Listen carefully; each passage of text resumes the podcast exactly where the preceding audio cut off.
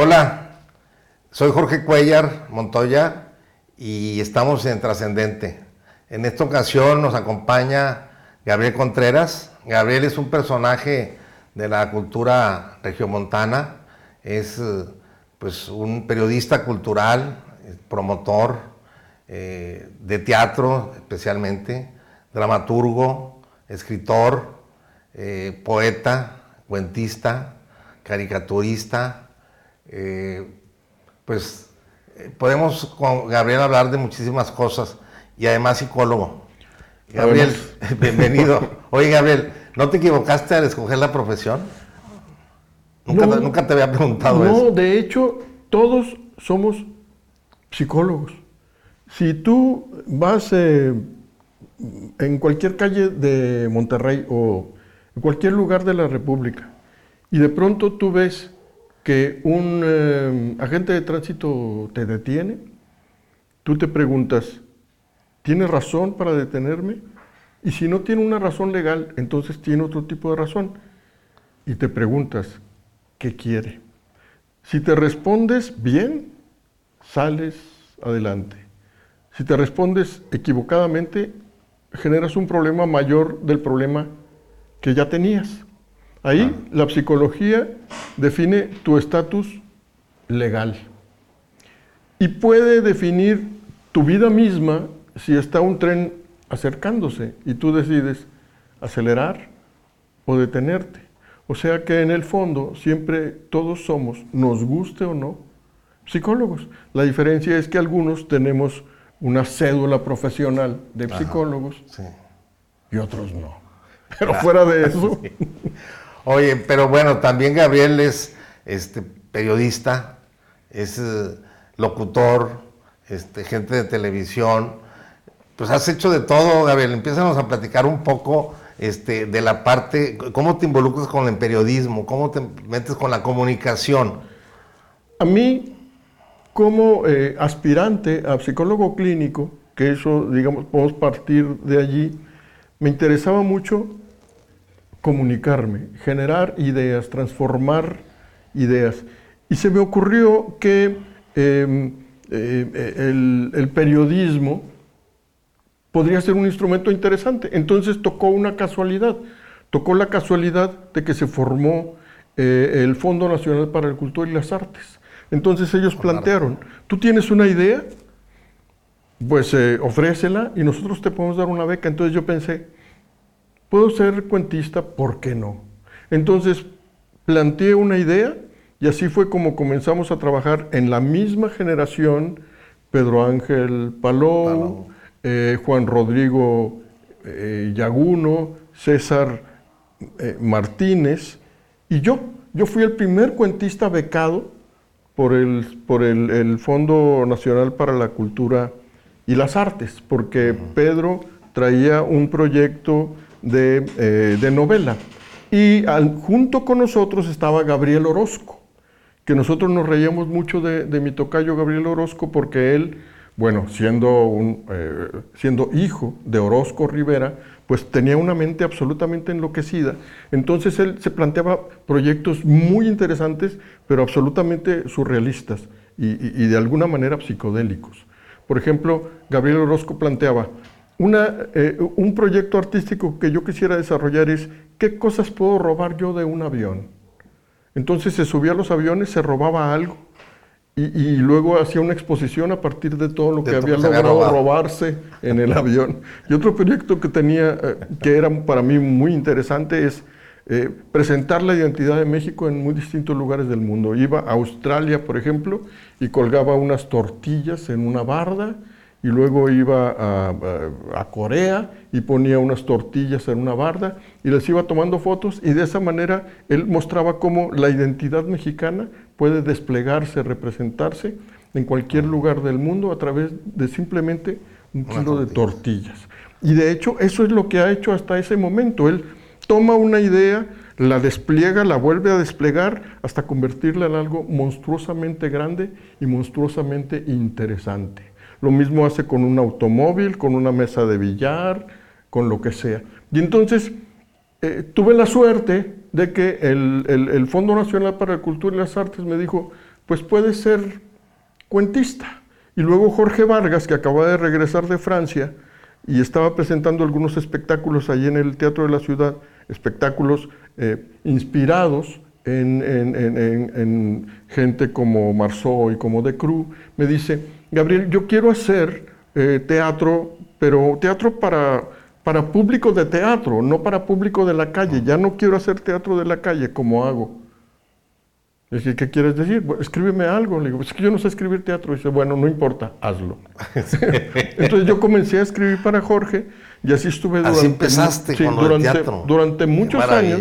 Sí, escribiendo un teatro muy interesante, que nunca ha sido un teatro correcto, un teatro que sea aceptado, digamos, este, por, por, los medios convencionales de la dramaturgia, pero es un teatro que rompe muchísimos moldes. Ahí me decía Jorge, por ejemplo, a ver, eh, quiero cerrar este espectáculo de Luca, ¿qué puedo hacer?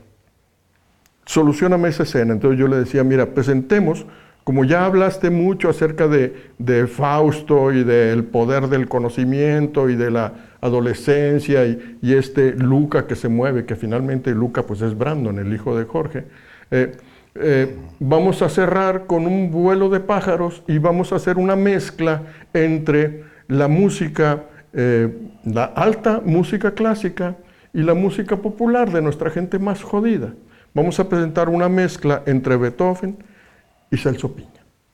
Y así fue como comenzamos a elaborar ese número, que era el número eh, final en el que se interpretaba en alemán y en español la Oda a la Alegría y luego de pronto Celso Piña hacía su solo y luego un cantante eh, rapero hacía también su improvisación. Y, fuimos armando esto que era un, un saludo a toda la gente que participaba uniendo culturas en el Foro Universal de las Culturas y estableciendo un homenaje para un gran ídolo popular a nivel mundial, que es Beethoven, y un homenaje a un gran ídolo popular nuestro, que es Celso Piña.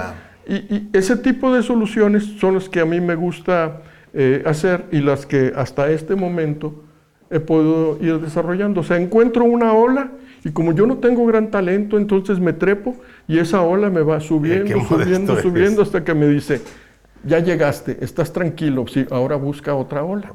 Y así voy, voy encontrando, de pronto hago video, de pronto hago Zoom, de pronto hago podcast eh, sonoro, hago caricaturas, hago lo que la vida me va, me va pidiendo y al mismo tiempo me va regalando. Digamos que tú, tú dijeras en este momento, oye, pues las roscas ya tienen mucho con los reyes, hagamos roscas de Alfonso Reyes, que en lugar de tener a los tres reyes magos tengan a Bernardo Reyes y a Alfonsito Reyes, y, tengan a Manuela. Muy bien, bueno, pues hagámosla. Y podrían ser un éxito, porque sería una aplicación de la cultura, la cultura local, eh, eh, literaria, por decirlo de alguna manera, a eh, la cultura cristiana que nosotros compartimos cada 6 de enero. Podría ser. Entonces yo simplemente encuentro algo y digo, déjenme poner un poquito de mí, y en ese poquito de mí, pues resulta que, me gano a veces algún premio, a veces me va muy bien. Entonces lo esencial para mí es que he sabido apostar y he sabido también tener mucha suerte. Pero, a ver, platícanos más de Luca, porque fíjate que este, ustedes imaginaban el éxito que iba a tener. O, cómo sucedió, porque yo me acuerdo que, de repente irrumpió Luca y fue como que el símbolo, como que era el icono del fórum y, fue, muchísima gente lo quería ver. Yo hace poco platiqué con el gobernador González Parás, que fue este, quien... El gran impulsor de eso. Quien impulsó y trajo el fórum y, digo, a ti te tocó participar mucho, a mí también me tocó. Yo hice el programa de radio también del fórum. Te tocó muchísimo. Yo creo que fue un gran evento para la ciudad, un gran evento para México, porque vino gente de muchas partes. Y, sobre todo yo siento como que los jóvenes lo disfrutaron mucho, a lo mejor más que los adultos. Los universitarios, yo me acuerdo porque mi hijo mayor estaba en la universidad justamente, estaba en la prepa, por ahí iniciando la carrera, y, me, me llamó la atención cómo impactó con su grupo de amigos. Y este y, hace poco platicaba yo con el gobernador González Parás, este, y, platicábamos de eso y nos acordábamos de Luca, fíjate, justamente. no, no, no, qué buena, qué grata coincidencia que ahora nos encontremos eh, y que ahora estemos hablando justamente de Luca. Digo, vamos a hablar de muchas cosas, pero... Es que, es que son, son muchos tanteos. O sea, Luca es básicamente una creación de Jorge Arturo Vargas. Yo fui solamente un colaborador entre muchos otros. De hecho, mi propuesta fracasó en el sentido de que yo proponía que cantara Eugenia León, no pudo. Pero sí cantó Eugenia. Sí, sí, pero en el pero, en el pero en el ah. espectáculo, o sea, constantemente en el espectáculo que duró tres meses. Eh, no se ah, pudo. También proponía que cantara Tania, no se pudo. Finalmente se hizo, pues, lo que estuvo a mano, que fue Celso, y tampoco estuvo mal. Em, eh, aunque no, yo creo que estuvo no muy bien. siempre, no siempre se no, se presentó en las mejores condiciones, de hecho se presentó en unas condiciones que no son recomendables. Pero la gente no se dio cuenta, porque había tanta gente que... No, y además, eh, y además Celso, era muy querido, era muy querido y sigue siendo muy querido, y era una persona muy cercana a la gente. Con ver el bulto ya estaban a gusto. Sí, con eso, con eso había. Entonces, bueno, Jorge lo que hizo fue un análisis de qué es lo que se quiere expresar a través del Foro Universal de las Culturas y, su propuesta fue, Monterrey no es una ciudad madura, es una ciudad en crecimiento y es una ciudad que va hacia el conocimiento. Entonces eso es un poco lo que se cuenta, eh, lo, que se cuenta a través de este personaje que es Brandon y que finalmente pues es un, es un artista callejero muy valioso todavía. Em, este, este, este muñequito que creó Jorge y que luego se, se engrandeció, em, pues lo que comunicaba es, nuestra ciudad está en una postura, pero nuestra ciudad quiere caminar y quiere encontrarse con el fuego del conocimiento. Y eso era lo que se presentaba a través de esta, de esta imagen como diabólica, porque el conocimiento es tentador y es a veces traicionero, peligroso. Y entonces ese, ese tránsito desde, desde estar sentado, pararse y caminar hacia el conocimiento, ese era el, mensaje que se quería comunicar y luego cerrar a través de la celebración de Beethoven. La historia es muy sencilla, lo complicado era cómo aplicar este conjunto de ideas un tanto pequeñas a un escenario tan grande como, eh, como eh, el, horno, el horno 3, del convertido en un, en un centro de proyección de poesía de música y de acrobacia. O sea, hay un montón, hay un montón de gente, eh, un montón de jóvenes que tienen que saltar a través de, unos vagones del tren y generar imágenes para que la gente las disfrute eh, entrecruzadamente con otras imágenes que se están produciendo en las paredes del horno 3. Eso, esa misma maquinaria se llevó luego a la transformación del Palacio de Gobierno en un espacio cinematográfico, en un espacio para la proyección de música y la producción de animaciones, en el, en el centenario del Palacio de Gobierno, que fue la primera vez que esta maquinaria se aplicó en México. Y ahí participaste también. Claro, sí, sí, sí. Ahí yo lo, yo lo que hice fue la investigación. O sea, nosotros podemos presentar este tipo de imágenes, este otro tipo de imágenes, y podemos presentar este, estos personajes. El personaje principal de todo eso, pues, era don Pedrito quien estaba convencido de que había sido eh, chofer de Pancho Villa, y entonces yo fui a, verlo allá al, em, asilo del Club Sertoma, que está en Guadalupe, le hice algunas entrevistas y con esas entrevistas fue que nosotros presentamos una liga entre lo que es nuestra historia contemporánea y la historia de hace un siglo. Que era el viejito diciendo, pues yo siento que, que, te tengo en mis manos, pero no es una almohada lo que estoy abrazando. Y, nosotros nos referíamos al, al, progreso que se nos va de las manos constantemente como algo referido a través de esa imagen. Oye, Gabriel, ¿cómo, ¿cómo es tu encuentro con la comunicación, con la radio, con la televisión? Este, ah, ¿cómo, se fue dando ah, eso? Ah, entonces, eh, eh, el el Fondo Nacional para la Cultura y las Artes me da ese premio y luego me llaman del periódico El Porvenir y me dicen, eh, me dicen Nelda, que yo no la conocía. Eh, yo me quedé sorprendido por, los ojos de Nelda, que tenía unos ojos bellísimos. Eh, me dice Nelda, Gabriel, sí, tú ganaste un premio, sí. Estás becado por una cosa que se llama fondo, sí. ¿Tú quieres trabajar aquí? Sí. ¿Qué quieres hacer? "Mm, quiero ser director de cultura. Ah, bueno, entonces así fue como mi primer trabajo en el periodismo, fue Como de director de. Yo nunca fui reportero de cultura. Y, y ya después de que un, un premio me llevó a este otro premio que me dio finalmente Jesús Cantú a través de Nel Damier, Sí. eh, eso me llevó a que me llamaran de, de Televisa, a Sael Sepúlveda, y me dijera, oye, Cuando- cuando este, estaba con Gilberto con. Gilberto, sí, sí. ¿Quieres trabajar aquí? Sí. ¿Qué, qué quieres hacer? Pues, no sé, noticias. Perfecto, ya, ya, ya estás. Y así fue, fui pasando siempre de un trabajo a otro sin pedirlo y sin ganármelo. O sea, siempre por casualidad. Jamás hice méritos para obtener las ventajas que he tenido, pero siempre, eh, eh, he acaba- siempre acaba por irme bien sin proponérmelo. Y después de ahí de Televisa, ¿qué siguió? Después de Televisa, ahí me llamó, eh, me llamó Mirella de Canal 28 y me dijo, mira, estamos siguiendo nosotros muy atentamente el programa de Buenos Días y sabemos que estás haciendo reportajes especiales y aparte pues la redacción junto con Lalo Alvarado. Sí. Vente al 28. Le digo, pero es que yo estoy muy a gusto en, en Televisa. No, no, no, renuncia.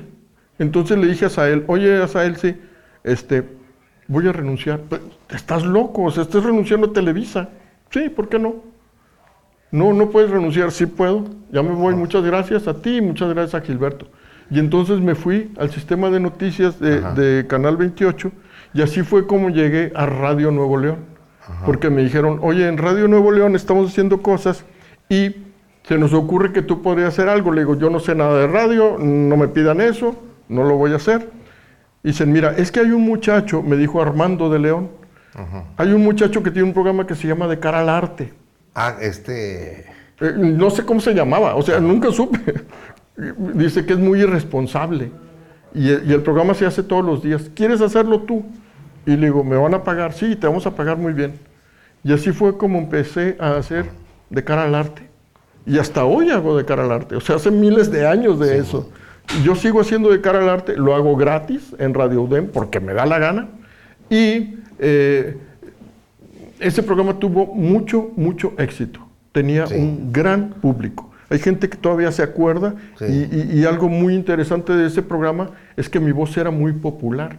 Tan popular así que yo a veces iba a, a- a lugares como Office, Office Depot a comprar algo y me decían una cosa así, tú no trabajas en Radio Nuevo León, sí, es que siempre te escuchamos y cosas así, lo cual me parece absurdo porque la, la fama de la imagen es algo muy fácil de desarrollar, Sí. pero la fama de la De voz, la voz, es sí. algo más, más complicado y mi voz fue famosa durante algún tiempo a través de, de Radio Nuevo León. Y luego para acabarla, en Radio Nuevo León estaba pues al frente de comunicación del Estado, de toda la cosa social, estaba Mentor Tijerina. Sí. Y Mentor me ayudó muchísimo a desarrollar la política de la imagen de Canal 28 mucho más allá de Sí. Monterrey. Así hice programas con, eh, por ejemplo, con Felgueres, con Francisco Toledo, con Tania Libertad, eh, con Eugenia León, hice programas incluso con Marceli Antunes de la Fuera del Sbaus. Hice muchísimas, muchísimas cosas porque Mentor me decía, no te detengas. Mi primer director, mi primer productor en ese programa fue Epigmenio Ibarra. Ah, caray. Sí, o sea, el programa se transmitía en Monterrey, pero yo lo producía en la Ciudad de México y te voy a decir algo muy curioso, pero el equipo era formado por tres personas. Eran Rubén Gámez, que es hijo de Rubén Gámez, el, el- el- el productor de las películas de Juan Rulfo, Sí. de, de todas esas cosas. Y el otro productor era Epigmenio Ibarra. Y Epigmenio Ibarra, me duele decírtelo, pero es la verdad, y él lo sabe, él manejaba la camioneta. o sea, no era lo que es hoy. No existía la mañanera. Encumbradísimo. He tenido muchísima, muchísima suerte. Y en realidad, mm, casi nunca, Pero, pero, casi nunca Pica- pido trabajo. pero Picasso decía que la suerte, este, decía Picasso algo así como que él tenía mucha suerte, pero siempre lo agarraba trabajando. Eh, tengo, eh, tres tengo tres ediciones del Quijote. La de Francisco Rico, que publica la Asociación de, de, Academias de la Lengua, que son 14. Tengo la edición de Blecua y tengo la edición de la Academia Mexicana de la Lengua, que incluye la de Francisco Rico y un conjunto de nueve análisis del, del Quijote. ¿Cuánto mide? Mide 3.000 páginas. Es un libro de 3.000 páginas. Y me decía eh, mi hijo hace rato que platicaba con él por teléfono, me dice, oye, ¿y si lo lees todo? Claro que lo leo todo porque es muy divertido. Hay mucha gente que no sabe que, el, que, Cervantes es más divertido que Woody Allen y más divertido que Charlie Chaplin. Creen que es aburrido porque, porque es muy famoso, pero no. Es absolutamente humorístico, absolutamente extraño, surrealista por todos lados y además es difícil, pero no es difícil porque tenga palabras complejas, porque finalmente tú dices una caterva de encantadores, que es una caterva de encantadores, y cuando te das cuenta que es una pandilla de brujos, pues ya lo entiendes, ¿no? Y, sabes que él tiene que desfacer en tuertos, y cuando te das cuenta de que es simplemente arreglar problemas, ya lo entiendes, y ya lo vas entendiendo todo. Y lo va relacionando. Luego lo verdaderamente complejo del Quijote es que tiene muchos narradores que a veces el que narra es Cardenio, a veces el que narra es el tendero, a veces eh, eh, el que narra es Sancho y a veces el que narra es Cervantes y a veces hay alguien más, un traductor árabe que está narrando que ha leído versiones falsas del Quijote.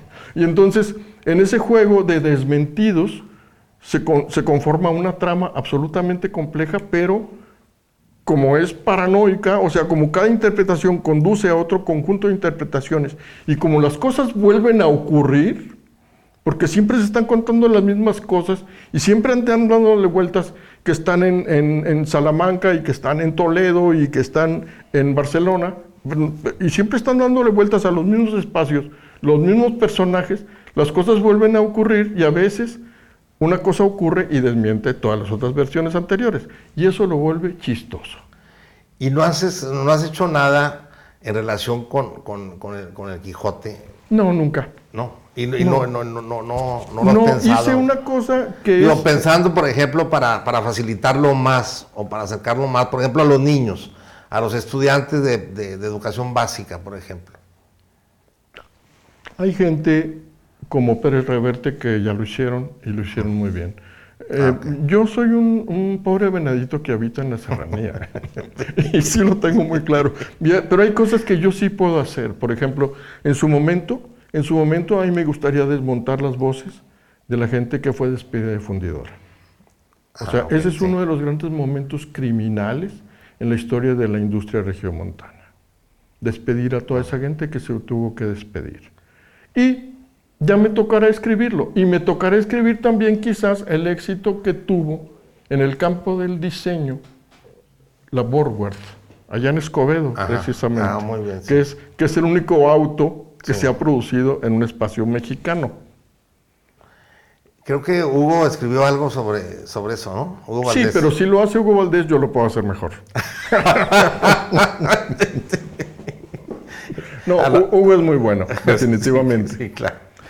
Hugo es tan bueno que puede tomar una historia de Eusebio de la Cueva y volverla a escribir y hacerlo bien. Es admirable. Aparte, es un lector imponente. Todo mi respeto para Hugo Valdés. Él, se expresa igual de ti. Es monstruoso, sí, o sea, es un hombre de detalles. Y, toda esa, esa camarilla, eh, eh, Toscana, Parra, Hugo, cuidado, son ligas mayores. Todos son egresados de la casa de Pancho Villa. Sí, yo, yo, yo, no escribiría narración precisamente porque hay gente así. Yo escribo otra cosa, yo hago teatro nada más. Y me siento bien haciendo teatro. No, pues haces muchas cosas, Gabriel. Y este, bueno, y de todo lo que haces, ¿qué, te gusta más o hay algo? Me gusta mucho haber beneficiado, por ejemplo, a, a Gregorio Bernal. A ver, ¿cómo? Porque el programa de música, canciones y canto nuevo, ese programa originalmente era de Jorge Villalobos y Jorge Villalobos me dijo, ¿qué hacemos? Le dije, porque tenía un programa de trova y le dije, mira, pon poesía.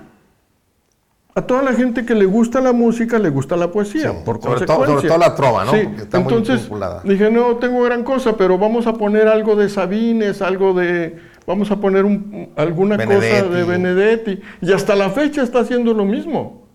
Sí. Y eso para mí es como haber becado permanentemente a Gregorio Bernal, cosa que le agradezco. Y te voy a decir por qué. Porque su voz es magnífica.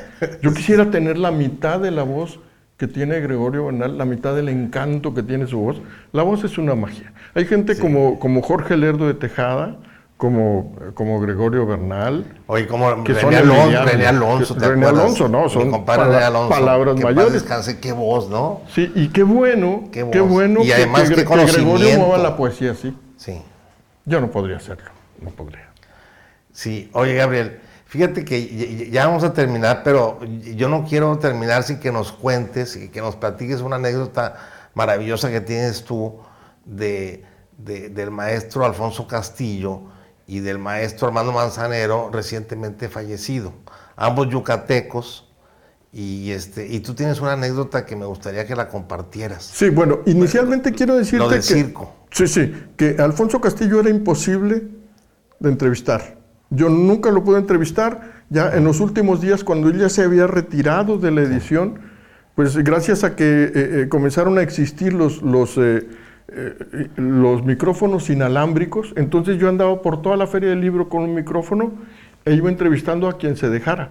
Entonces agarré caminando a Alfonso Castillo, porque es un hiperactivo sin remedio, y le dije, entrevista, sí, cómo no, cómo no, magister, magister, ándale, entrevista. Caminando, camina y camina. Sí, caminando. Y entonces, esa entrevista, mm, yo le dije, mire, maestro, déjeme con todo respeto decirle una cosa, usted es muy payaso.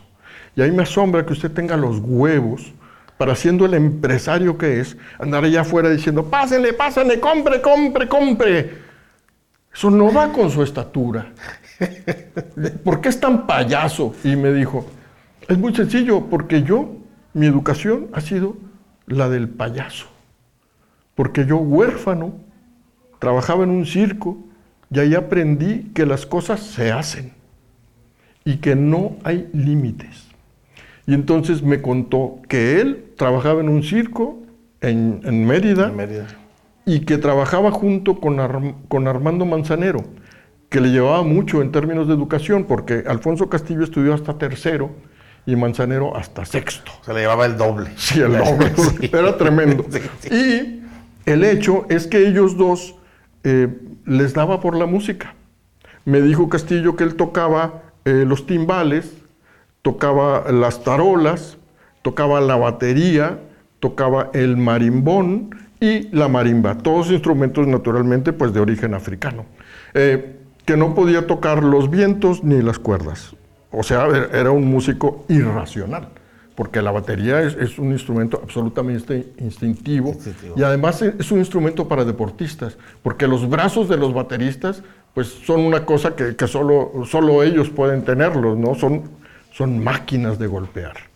Eh, me contó eso, me contó eso eh, eh, Castillo y luego pues me dejó pasmado al, al darme cuenta, confirmar que efectivamente él no leía, pero él sí, él sí podía a su manera interpretar el gusto del cliente e irlo orientando y conoció todos los puntos del trabajo editorial porque él comenzó como barrendero. Él que soñaba con ser médico y que obviamente con el tercero de primaria que tuvo, pues nunca iba a poder serlo, se acercó al oficio de farmacéutico y se dio cuenta que tenía una gran memoria. Entonces, en- entrando a trabajar con Vieira en la Ciudad de México, en la editorial Iztaccíhuatl, se dio cuenta de que podía manejar muchísimos datos de las, de, de las 600 editoriales que manejaban allí en, en ese centro Sí. y se convirtió en un gran distribuidor de libros. Vieira lo retó y lo mandó a Monterrey y aquí se convirtió en el hombre fuerte de los libros y además descubrió a la literatura regiomontana, porque él editó precisamente a Hugo Valdés, a Rosaura Barahona, Barahona. a Mario Anteo y a toda esta ralea de grandes escritores que surgieron a la luz de Alfonso Castillo. El, el Panteón le debe muchísimo a Alfonso Castillo, como le deben también a la inteligencia, la inteligencia no solo eh, literaria, sino también de negocios de Toscana, etcétera. Sí. Lo importante es esto. Castillo encontró en la lógica del circo la manera de crear un gran negocio y una manera de vender. No solo al cliente a secas, sino al gran cliente que es el gobierno estatal y federal. Magnífico. Sí. Magnífico como una inteligencia tan monstruosa como la de Castillo se parece tanto a la, a la de Manzanero. Porque Manzanero lo que hizo fue tomar unas cuantas fórmulas del bolero, del bolero Tradicional cubano, cubano. ¿sí? y, y de la trova yucateca y aplicarlas y crear un nuevo modelo. Y en el fondo, detrás de Somos Novios está Adoro y detrás de Adoro está Debajo de la Mesa. Y todas son la misma canción, pero todas suenan diferente y además todas suenan bien. Es asombroso ese tipo de inteligencias, es algo que habría que estudiar muy, muy a fondo, porque, fíjate, es curioso, pero la inteligencia parece que tuviera muy poco que ver con la educación. Y es algo que la educación tiene que pensar muy a fondo. ¿Por qué hay inteligencias que se desarrollan independientemente de la De la educación? educación. ¿Y por qué hay tantos doctores que no sirven para nada? Es una pregunta interesante. Bueno, pues con esta pregunta tan interesante vamos, vamos a terminar la plática de hoy. Un placer. Pero nos queda, nos- tenemos que retomar conversaciones, Gabriel. Hay mucho que Estoy platicar contigo. muy contento, yo te agradezco muchísimo todo esto que está ocurriendo y estoy convencido de que nuestro Estado se puede cambiar a través de la inteligencia. Sí. Ojalá, ojalá, y tú tengas la oportunidad y muchos tengamos la oportunidad de hacerlo cambiar. Estamos en Pues buen momento. hay que hacer lo que, lo que nos toque a cada quien, ¿no? Gracias. Muchas gracias, Gabriel.